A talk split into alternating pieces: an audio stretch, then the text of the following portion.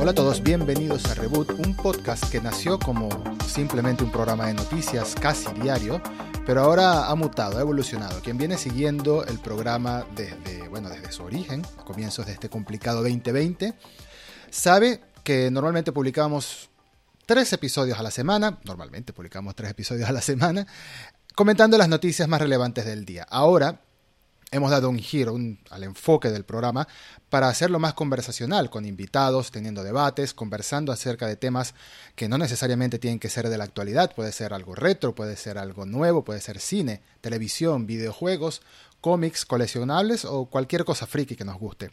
Sin embargo, quiero mantener la tradición de comentar las noticias más relevantes del día a día, haciendo por ahora un episodio semanal para analizar brevemente las noticias más interesantes de la semana pasada. En este episodio estaremos comentando tres noticias específicas que han sido las más interesantes de estos últimos días de noviembre, primeros días de diciembre de 2020.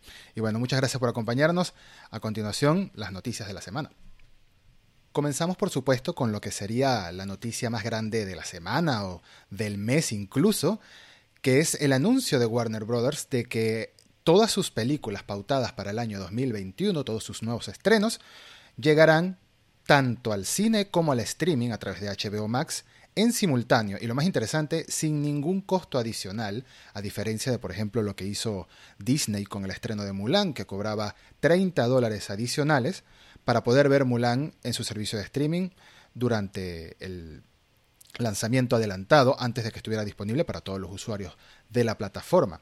¿Qué significa esto? Significa que lo que comenzó con Wonder Woman 1984, que se estrena este mismo mes de diciembre, la primera película que Warner anunció que iba a estrenar tanto en cine como en streaming de manera simultánea, pues ahora continúa con todo su portafolio de películas que planean estrenar en el año 2021, como The Suicide Squad, por ejemplo, o la nueva película de Dune, dirigida por Denis Villeneuve.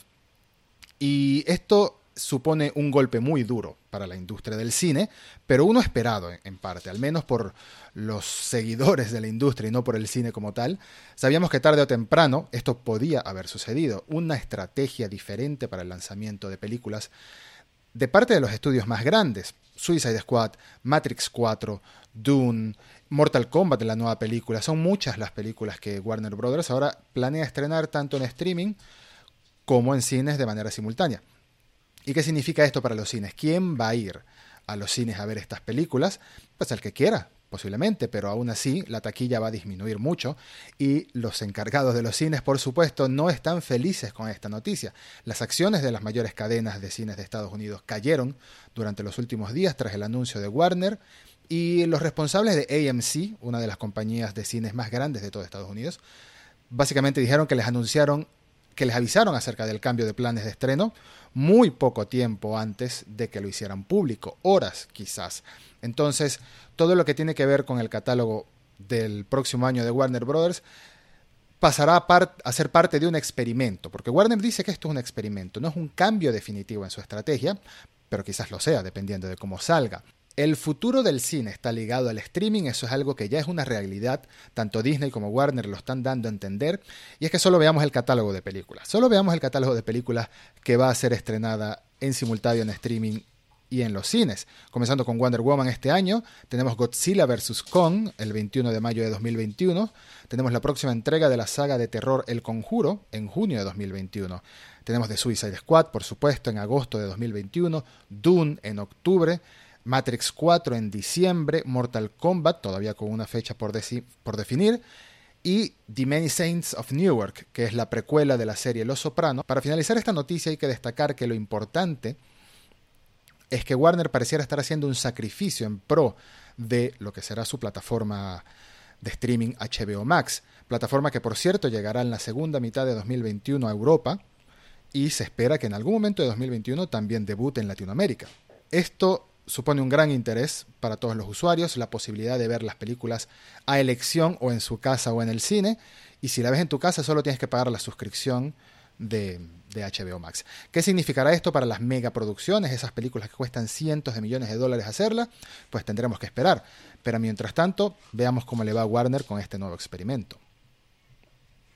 La siguiente noticia tiene que ver con Hawkeye, la esperadísima serie de Marvel Studios, que debutará en algún momento de 2021, con suerte, o quizás comienzos de 2022, en Disney Plus.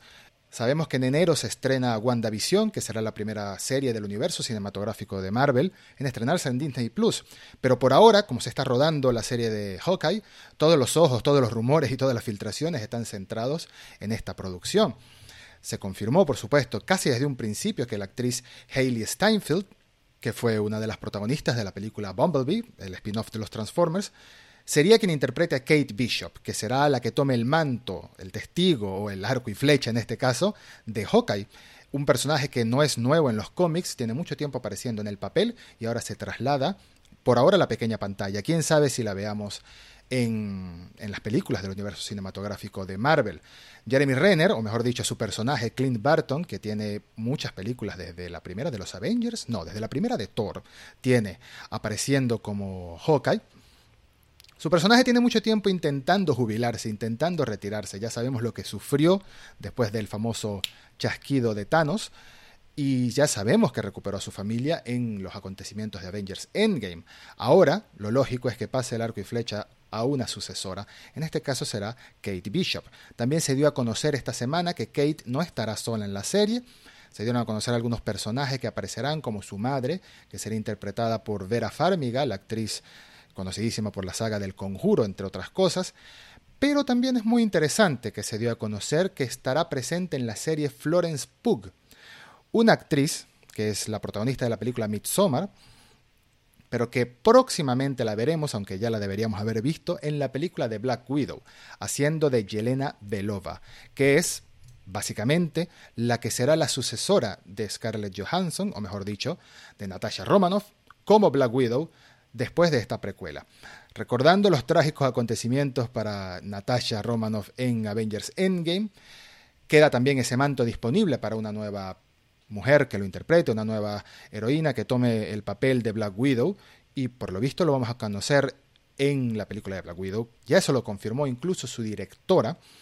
Pues es lógico, Black Widow siempre ha estado relacionada a Hawkeye, es lógico que tanto a los originales como a las sucesoras las veamos juntas en alguna aventura.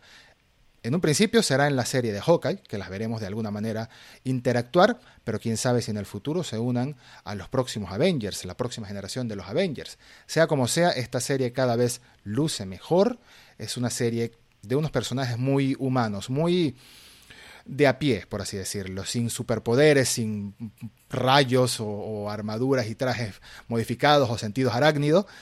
Vamos a ver si esta historia también promete ser algo de espionaje o de acción y aventura, como promete ser la película de Black Widow. De nuevo, tenemos que esperar bastante para verla. Finales de 2021 o comienzos de 2022 es cuando se espere que se estrene la serie de Hawkeye. Y por último, pero no menos importante, Recientemente se estrenó el primer tráiler de Earwig y la Bruja, la próxima película de estudio Ghibli, que tiene la particularidad, como se puede ver en la imagen que acompaña esta noticia, que es en 3D. Es la primera película de Ghibli animada completamente en CGI en 3D, en tres dimensiones, a diferencia de los eh, dibujos clásicos que durante más de 30 años han em, caracterizado al estudio de animación japonés. La película es la adaptación de una novela y es dirigida por Goro Miyazaki, el hijo de Hayao Miyazaki, el legendario cineasta de estudio Ghibli, que no es nuevo dirigiendo, pero obviamente no tiene tanta experiencia como por ejemplo su padre. Goro Miyazaki dirigió, por ejemplo, Cuentos de Terramar, una película de Ghibli, y también La colina de las amapolas, que escribió su padre Hayao Miyazaki. Así que ahora es el encargado de realizar este también experimento, se podría decir, de realizar una película en 3D por parte de Ghibli. El futuro de la animación para Ghibli podría depender o podría ser un primer paso en cuanto a esta película de ir experimentando con 2D y 3D dependiendo del proyecto.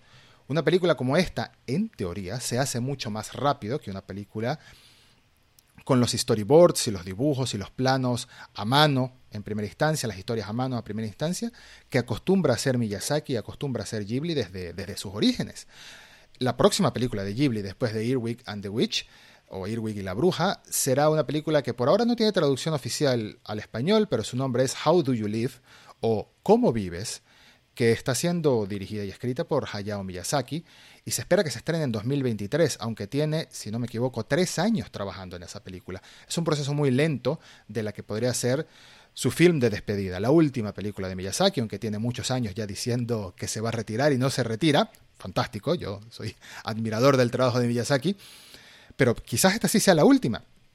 Ahora, ¿qué pasará después del retiro de Miyazaki? ¿Harán todas las películas en 3D? ¿Harán algunas en 3D y en 2D? Pues creo que Irwig y la Bruja es un primer paso para ver cómo recibe la audiencia este nuevo estilo, este nuevo formato para Ghibli. No un nuevo formato como tal, pero sí uno nuevo para Ghibli. Por ahora, los comentarios en redes sociales que he visto no han estado muy contentos con el estilo visual de, de los dibujos. Pero si ven el tráiler, que por supuesto lo adjuntaré a las notas del episodio o aquí abajo a la descripción en YouTube, es chocante a primera instancia. No digo que sea malo, no digo que no me guste, digo que es chocante. Es un dibujo que claramente es de Ghibli, el estilo del personaje claramente es de Ghibli, pero el hecho de que sea en 3D ocasiona como cierta impresión no positiva, no quiero decir rechazo, pero una impresión extraña para, para hacer una película de estudio Ghibli. Pero por supuesto, hay que esperar a verla, hay que esperar a ver el resultado final porque en Ghibli tanto el apartado visual hermoso como la historia y su mensaje es lo que importa. La película se espera que se estrene el 30 de diciembre en Japón, en el resto del mundo en algún momento de 2021. Tendremos que esperar, tendremos que esperar cómo qué pasa con los cines para empezar por ahí y cuándo podemos verlo en Occidente, en Latinoamérica, en España, etc. Mientras tanto, quedamos atentos a cualquier nuevo tráiler y a que algún día esperemos que pronto, crucemos los dedos, nos den un primer vistazo a cómo será la película de Hayao Miyazaki, que es la que, siendo sinceros, la que la mayoría estamos esperando por el hecho de que podría ser su última. El testigo pasará a Goro Miyazaki, a su hijo, posiblemente. Eso pareciera que lo estuviera preparando tanto su padre como Estudio Ghibli en general. Pero seguiremos atentos a cualquier novedad. Muchas gracias por haber estado en este episodio. Por favor, recuerda dejar tu like y suscribirte al canal de YouTube o suscribirte al podcast en la aplicación de tu preferencia para que lo escuches. Si no quieres verlo, sino solamente escucharlo, el podcast seguirá estando disponible tanto en audio como en video, como debería ser desde que comenzamos con este nuevo formato. Y una vez a la semana, como comenté al principio del episodio, estaremos publicando este episodio dedicado a las noticias, que debería ser al mismo estilo del reboot de antaño, unos 15-20 minutos máximo en su duración. Muchas gracias y hasta el próximo episodio.